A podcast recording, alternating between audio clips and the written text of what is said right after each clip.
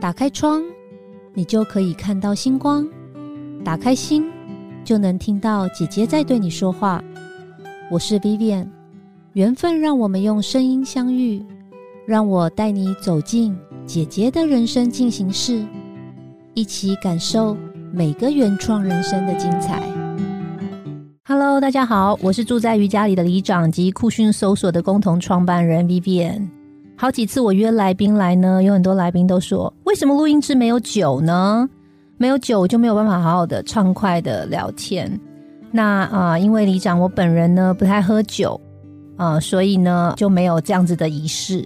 但是呢，今天呢，我特别邀请来了一位我们姐姐的人生进行式史上来了两轮的特别来宾。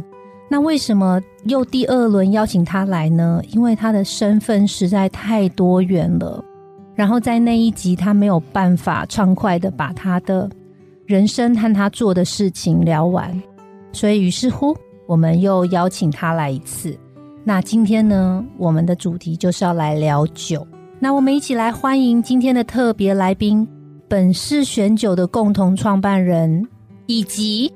台日观光与交流策展人、日本语教师、中日口译作家、布洛克、通译案内士，同时也是创业家以及历酒师的九雄。嗨，大家好，我是九雄。薇薇你好。哎，这个介绍是我史上念的最长的一次。我我已经很那个，算是。含蓄了，含蓄，对对，应该还可以再写五六个。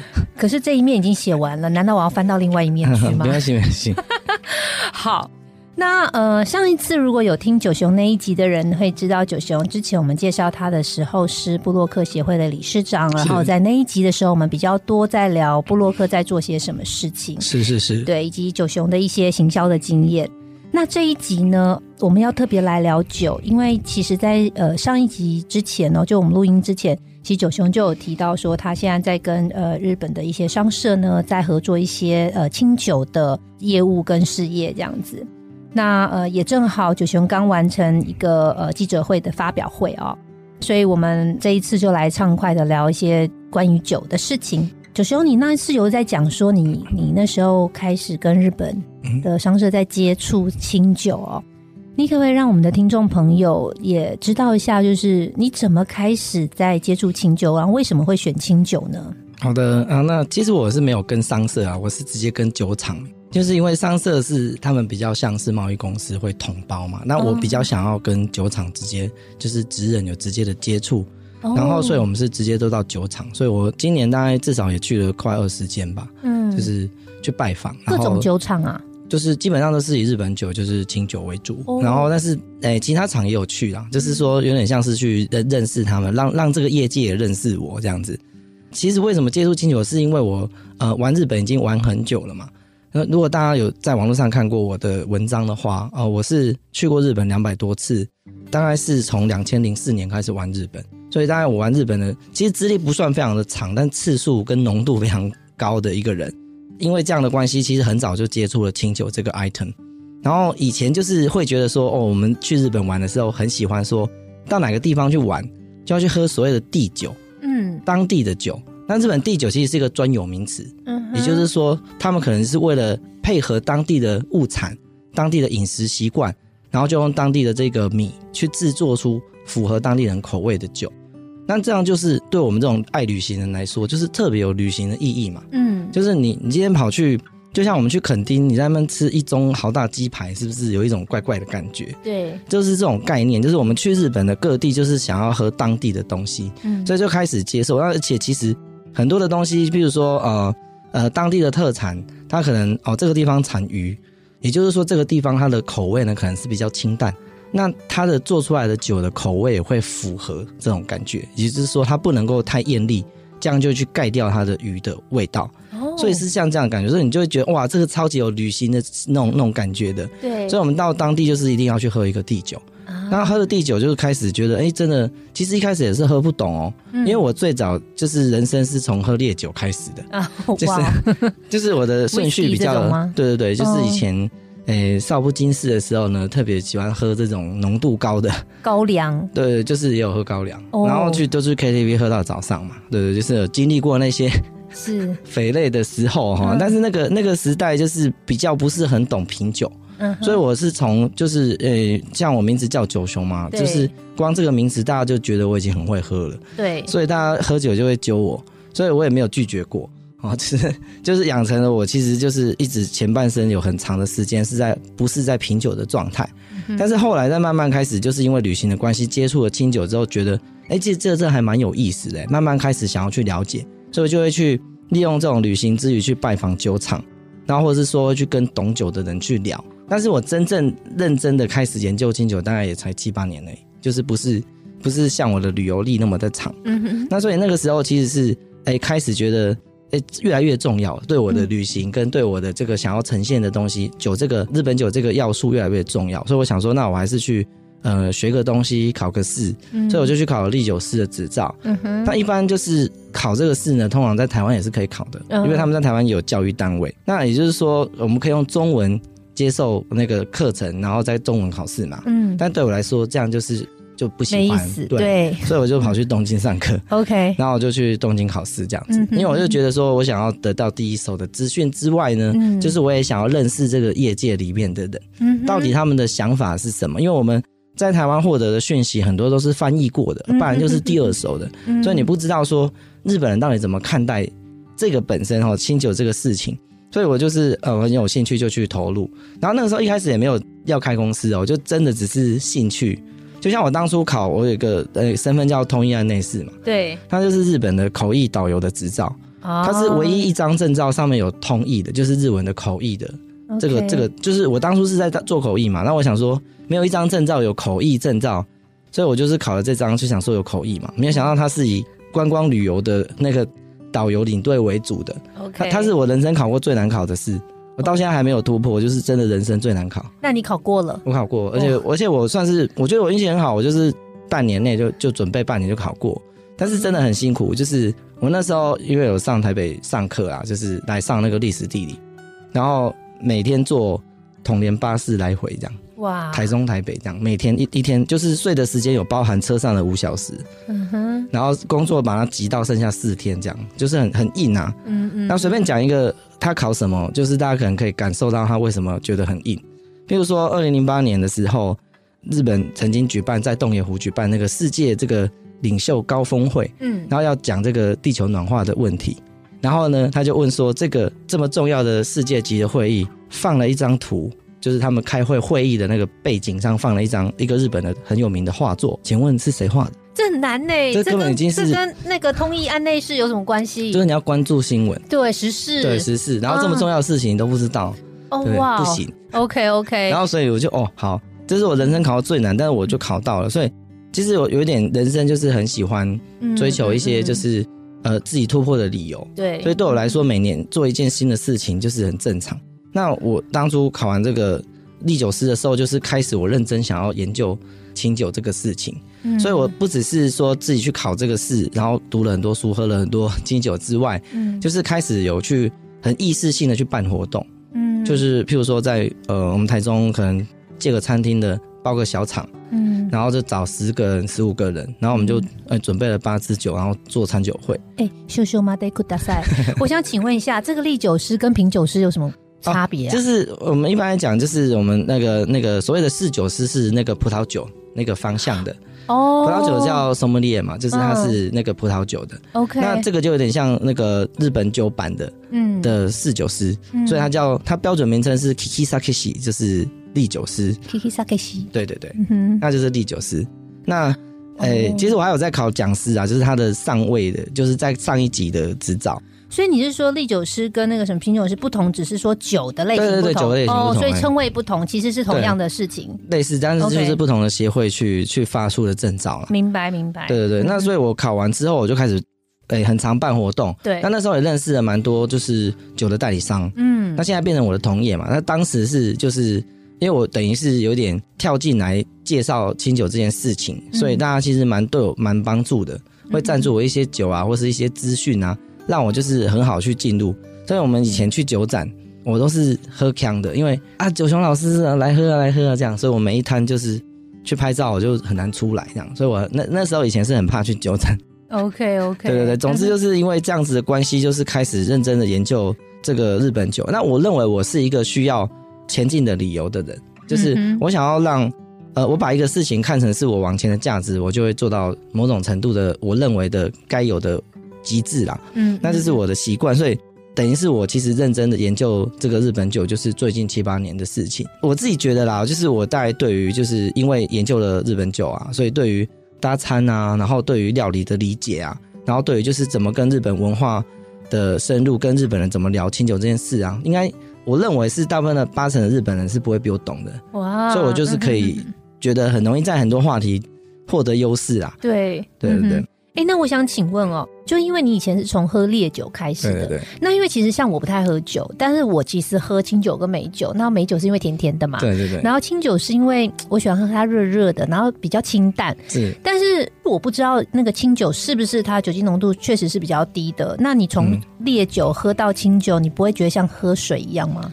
哦，应该是这样讲，就是说烈酒以前我们小时候在喝的时候，是真的是为了酒精而已。OK，就是没有那么多在理解这个事情，但我后来有开始品品威士忌，开始品其他酒，但是前期是这样，所以开始我们懂品酒的时候，已经呃已经喝酒一段时间了，嗯嗯，就是已经就是年少轻狂的那个时代已经过去，开始慢慢想要了解到底是酒是干嘛的东西，因为毕竟也。就是做错了一些事嘛，然后就是从好影变小对对对对，就是毕竟就是也被拍下一些不好看的照片啊 什么，被捡尸之类的吗？醉到路边什么那种的。OK，那哎没有没有再更那个啦，没有再更 再更惨的哈。但是就是我一直是说，就是开始就是哎我们应该要驾驭酒，不是被酒控制。对，我们开始想要了解这个东西。那我觉得每一种酒啊，就是譬如说你是威士忌，他可能在喝的是那种色啊醇啊，跟他桶来的来自那个桶陈的时候来的桶的味道。那可是呢，清酒或是说红白酒，他们在描每个原物料想要去表达的东西，其实是不一样的。嗯哼。那我觉得清酒比较有趣的地方，是因为它全部的产品都是用米制成的。嗯。你说跟葡萄酒相比的话，哎，它有所谓的那种红葡萄啊、白葡萄啊，然后有那种这种粉红酒有没有带皮啊？其实它的变化某种程度上也比较多，品种的差异。你说麝香葡萄跟我们平常吃的那种飓风，哎，差超多的。可是呢？米是完全都差不多的，嗯，就是再怎么样，就是如果你你我给你五种米，现在给你吃，你真的吃得出它的差别吗？也不一定嘛。味道真的很，所以它就是一个非常小的差异，我原料上的差异，但是利用旁边的技术，就是可能是在制成上的变化，或是在酵母上选择的变化，就让你在一个我常常形容就是一个很小很小的好球袋，嗯。但是它要去投出很多种不同的变化，嗯，所以我觉得这是一个很有趣的东西啊。所以我觉得就是相较于就是红白酒是知识性的东西非常重要，因为它产地的理解对于温度的哦那个产地温度带的理解是会影响你对这个酒的认知的，嗯，而且那个地方流行什么口味，其实跟他们传统历史的关联比较大。但是日本的话呢，因为它这个整个产业也是非常的长，可是它的物种上面的差异是非常的小，所以几乎就是为了要去。呃，符合当地的口味，去研发了很多当地的酿造的技术，所以我会觉得这种很细致的感觉是我觉得很有趣的。然后再加上就是以那个葡萄酒来讲的话呢，它比较不容易去搭配一些咸啊辣的东西的味道。但是呢，就是因为日本的这个传统调味就有很多跟咸有关系的，譬如说呃酱油、味噌，这都是带有咸味的。所以清酒本身是很搭配盐跟咸的东西的。哦。所以甚至以前我们我们在上课的时候，老师说啊，就是以前人如果没有东西可以配酒，你就拿一些海盐。就舔一舔那个盐，就可以喝酒了。OK OK。所以尤其是你刚刚讲到说这种喜欢喝温温热热，就是说你可能不太 care 它的味道的丰富度的这种清酒，比较走走这种呃爽快利落型的，你可能真的就舔一个盐，或者是舔一个就是吃一点点酱油，你这样就可以搭配了。嗯。所以所以它的搭餐的领域呢，就跟红白酒可以搭的类别就是会不一样。嗯哼。那我就觉得很有趣啊。那所以所有的清酒都可以变成热的吗？呃，应该是这样讲哦。清酒是所有的酒类里面呢，欣赏温度带最大的。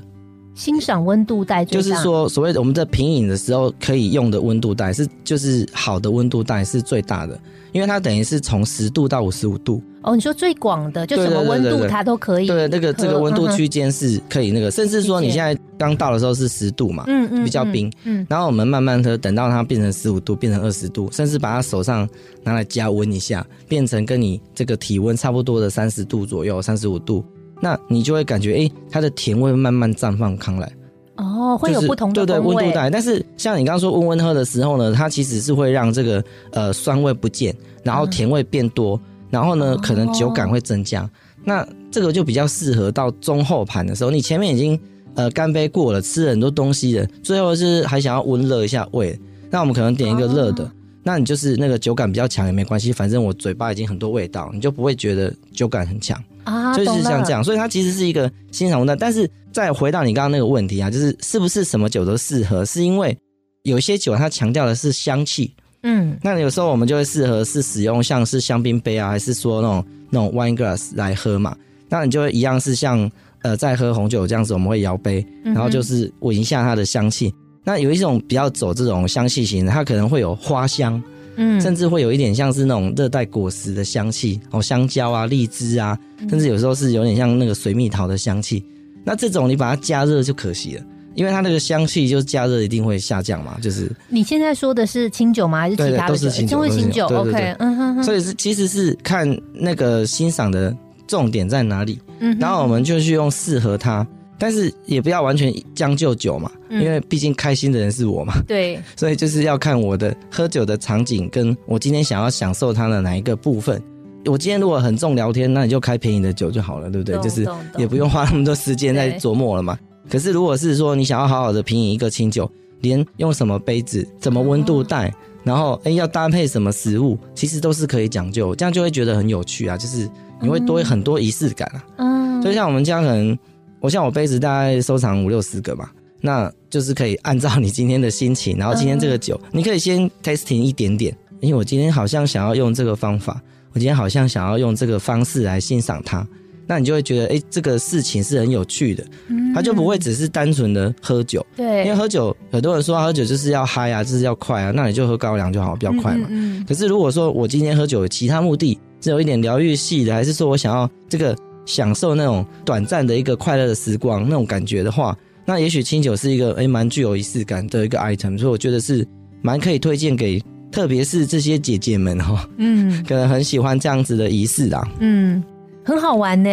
诶，那我想请问哦，像什么 whisky 或红酒，他们就是在年份上啊，会有一些口味的差异，或者比如说像红酒土壤啊、酿造的这时间啊，都会有不同的差异。那在清酒。在年份也会讲究年份这件事吗？其实我觉得这个是这样讲哈，就是因为葡萄酒是他们有一个规定，就是不管今年雨水多少，嗯，你都不能够做出改变这个它的生长情况的行为，不能对葡萄做任何事，嗯，因为他们就是呃，譬如说布根地，他们要去发出布根地这个名称，嗯，它就是有规定。除非它的你今天寒流来，你的葡萄老藤要死了，嗯，你才能够做事情。嗯哼，只要没有影响到藤的安危，你都不能够做任何，包含浇水施肥都不行。那所以他们会强调年份的地方就是这样。哦，那年雨水少，所以呢，这个酒的味味道就会产生怎样子的变化。所以他们非常讲究风土，但是葡萄酒的一个很大的重点。那近几年的呃，这个日本酒的酿造也是很喜欢去强调风土，可是呢。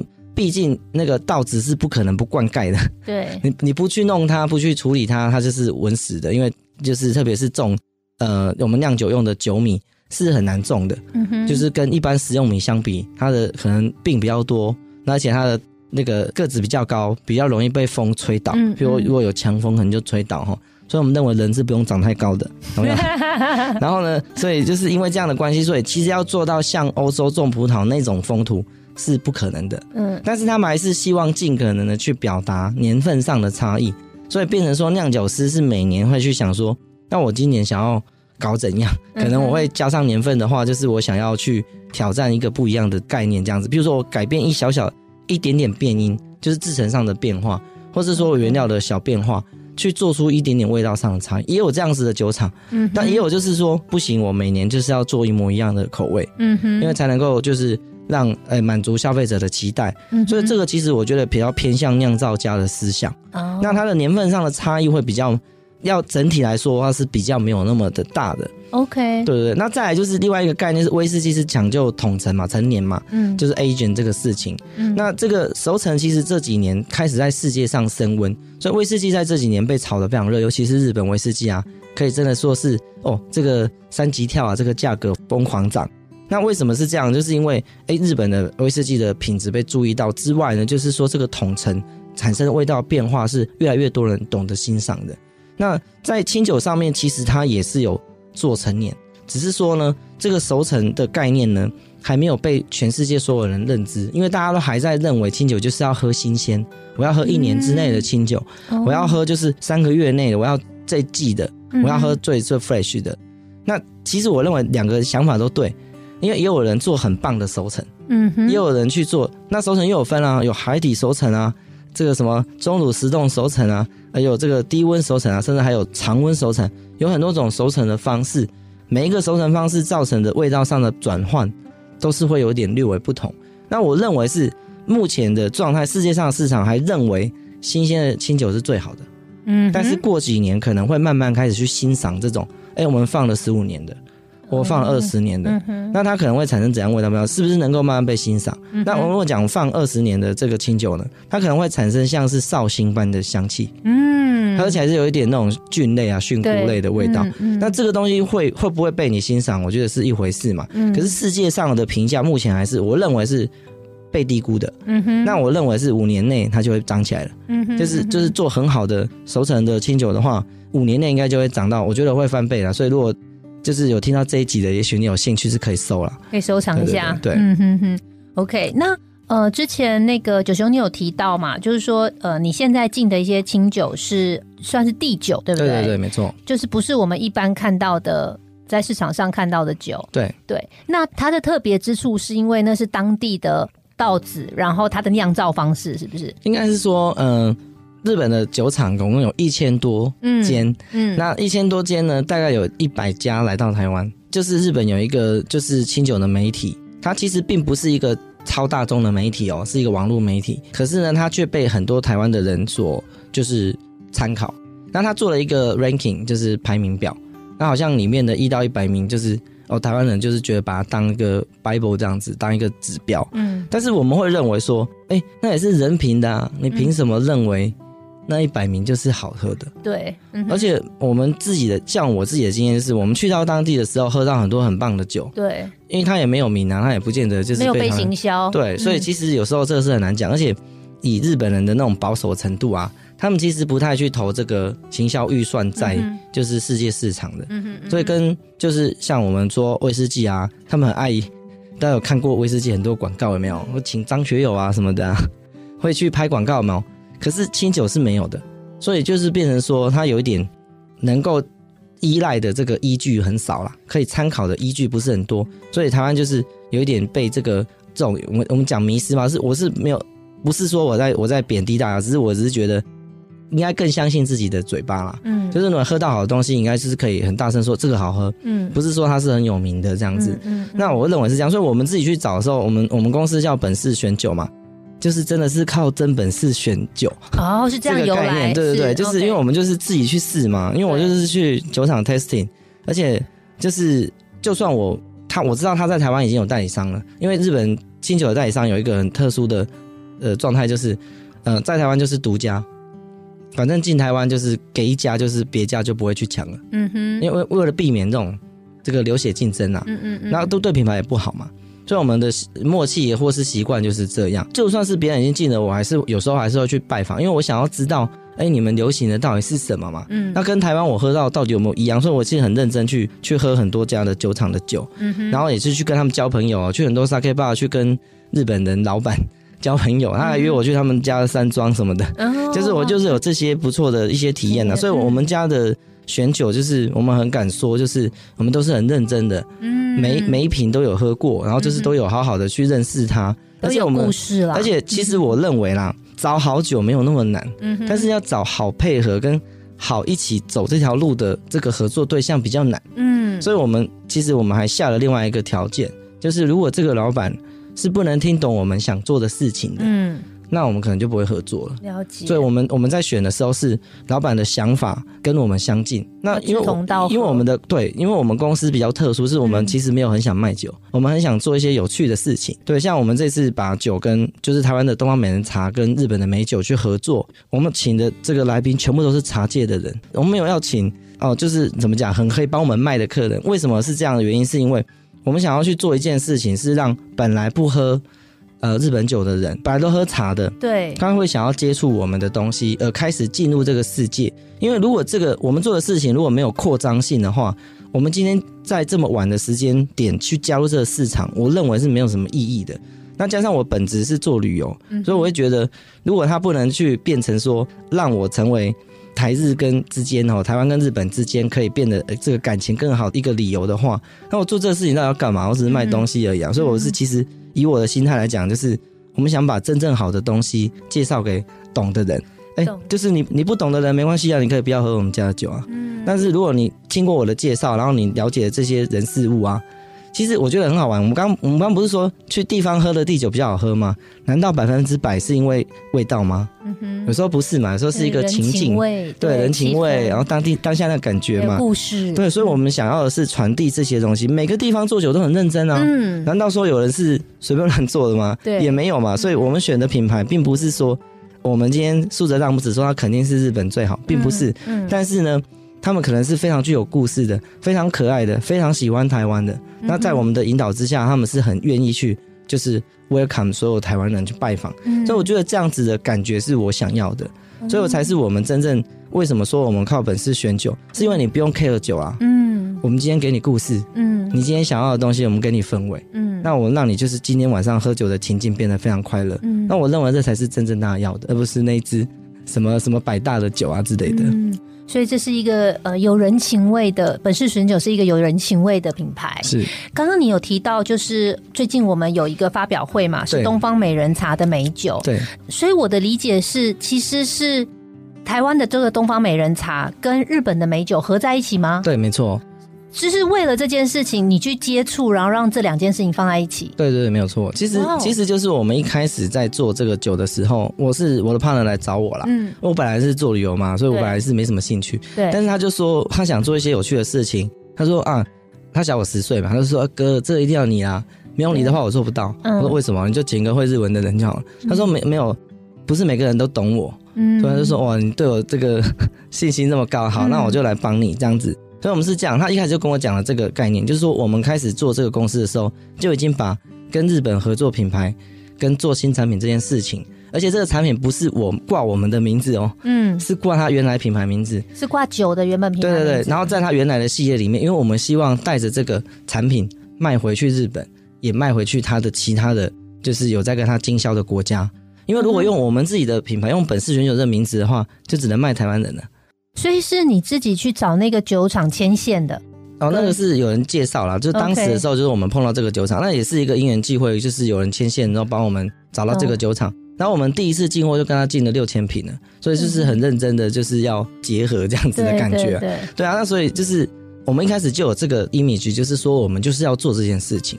然后刚好就是我 partner 他就是，呃，他们家住在新竹嘛，就是，嗯然后山上峨眉就是有在种东方美人，嗯刚好他跟这个徐耀良就是，哎、我们讲了百万茶庄哦，是曾经在就是这个就是拍卖场上卖出这个一斤的茶，卖破一百二十万哇，的徐耀良茶园。嗯，那他的二代就是他的下一代儿子，刚好是我 partner 的好朋友，所以他们也是一群就是爱喝茶的人。然后就是因为有这个关系，就说那我们可不可以有机会把这个茶叶卖到日本，让他们愿意去把这个变成产品？哇，好酷哦！因为我嗯。我跟你讲，其实大部分的想法就是让商品好卖，对，嗯所以就是会有一些很很特别的名称的酒，在前阵子什么对。见人系，不太能够在这里讲的 那种特殊名词嗯。的品名的那种酒是很好卖的，但是我们其实想要的不是卖它，嗯。不是说哦我们做一个产品卖一批就好了，嗯我们是真的就像我刚刚讲，我希望它进入这个公司的系列，嗯哼，我们想要影响原厂，嗯哼，我们想要让它变成说，哎，其实我们不只是一个台湾的代理，嗯，而是一个可以共同企划新商品可以去做的这样子的贸易伙伴，嗯，嗯或者甚至是成为它真正的越内源的伙伴，嗯，这是我们的目标了。所以我们这次做这个产品的一开始的愿景就是，我们想要看到画面就是台式交流，一开始就是这样。它它好不好卖，我觉得没有那么重要，嗯，就是因为讲真的，就是用徐耀良的茶就是很贵嘛，对，成本很高。那如果你真的是想要走大量生产、大量销售路线的话，你不会选这么高品质的精品茶，你就会选择比较便宜的嘛。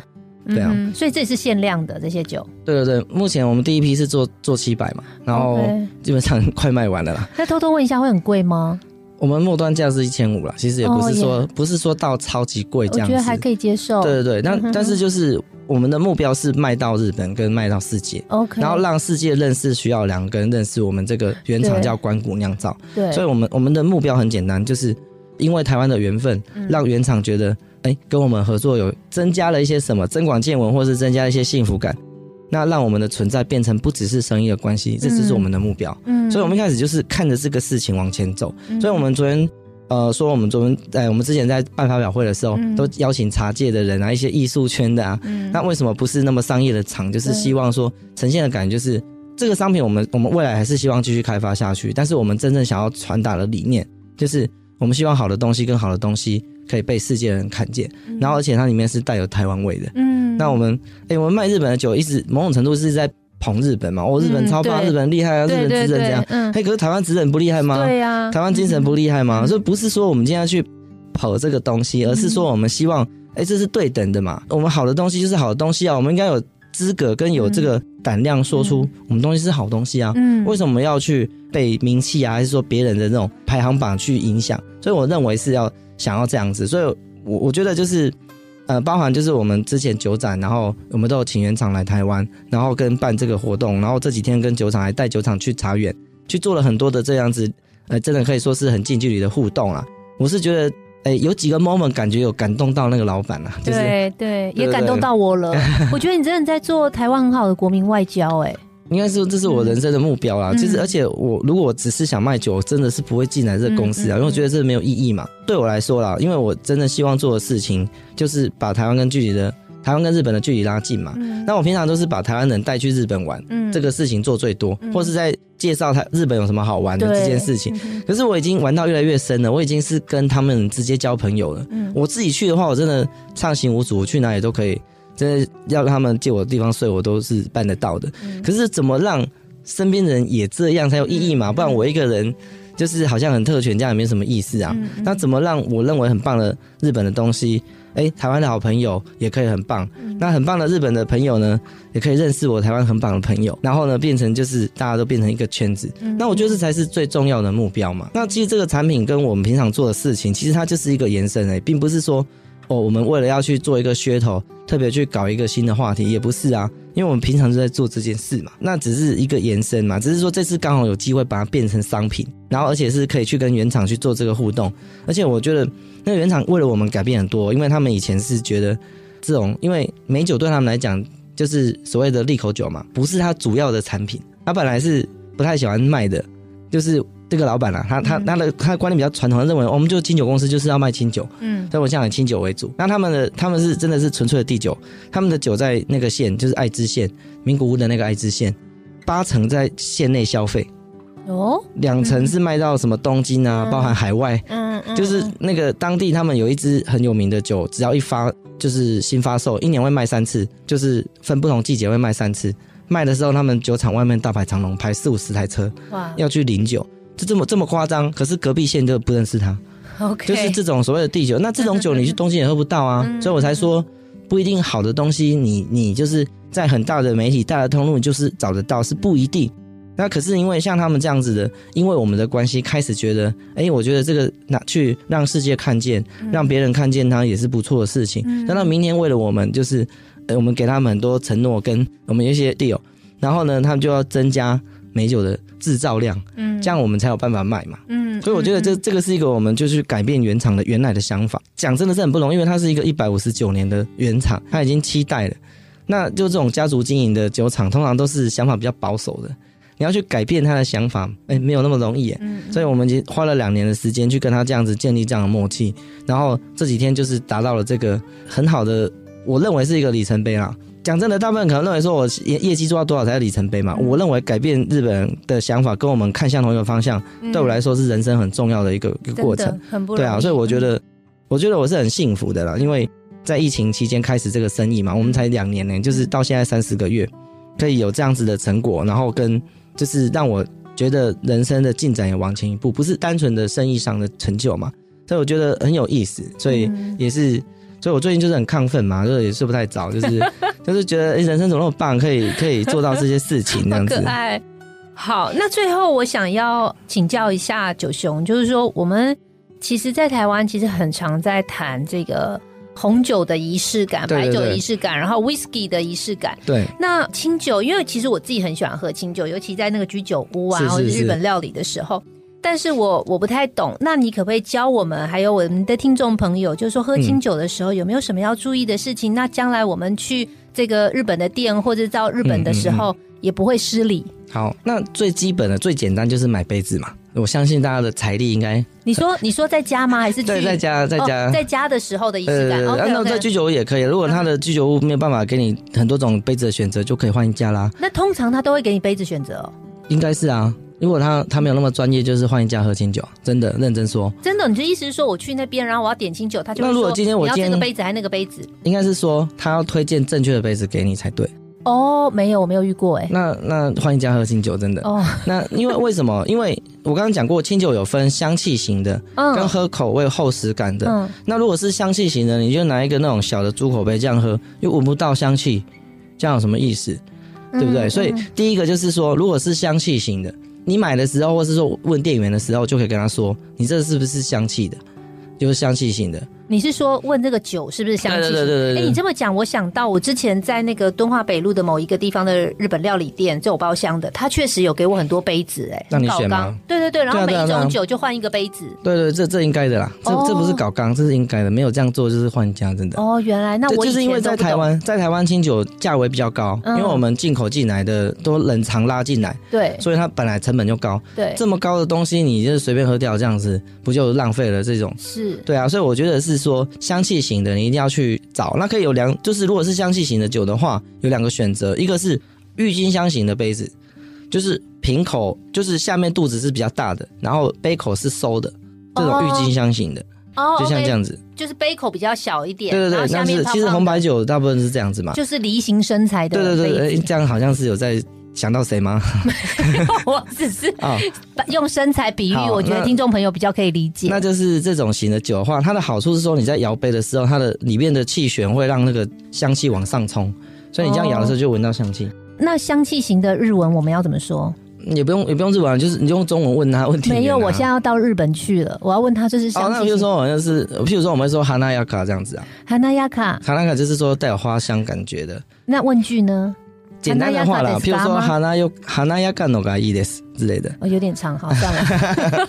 哈那干诺嘎伊的是之类的哈。OK，那反正就是哈那亚卡，就是你说的话，可能就知道你想要这种的。哦，那这种话，我们就建议用这种，比如有两种选择，一个是像郁金香型的杯子，嗯，那另外一种是喇叭型的，往外开的。对，往外开的话的好处是说，它马上就会让你直接餐桌人都闻到香气，但是它的缺点就是香气会散发比较快，所以你你这两个杯型的选择，就是说你想要。哎，干杯马上换酒，还是我要慢慢享受？慢慢享受就可以用郁金香型的。明白。那如果要干杯马上换酒，就是可以用喇叭型的。OK。对，那如果是说，那这个是不是喝香气的？嗯，是喝那种口味的那种，有点有的是米麦味，就是那种谷物来的味道比较重的这种甜，在喝很像在喝核果子的感觉。这种酒的话，那我们建议就是用比较就是这种一口就可以喝掉的那种杯子。就是我们日文是小一点，对，就是 ochoko，就是猪口杯，嗯，对，就是猪口杯这种小的，有没有？就是那种很小，一口就喝掉二十三十 m 嗯，那种的。那那种的话，就是因为你主要就是要喝那种呃喝下去那种圆润的感觉，或是说喝顺畅感觉。那这种就不用太大杯，然后就是这样喝，然后就可以保留你原来想要的温度带这样子。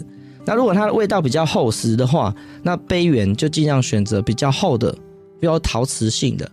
哦，那如果它的它是走那种比较利落感的，比如带一点酸味，然后你喝下去马上就是好像味道就不见了，这种型的话就可以选像玻璃杯或者是那种锡杯啊，还是铜啊那种，那个杯缘是比较薄的，因为薄的话就利落，那厚的话就是味道厚实，所以就是可以这样选择。因为我们常常形容就是传统的清酒，是很像在喝高汤，它有一种像高汤日日文的那个达西的那个感觉。嗯哼，那这种高汤感的话，就会用厚的。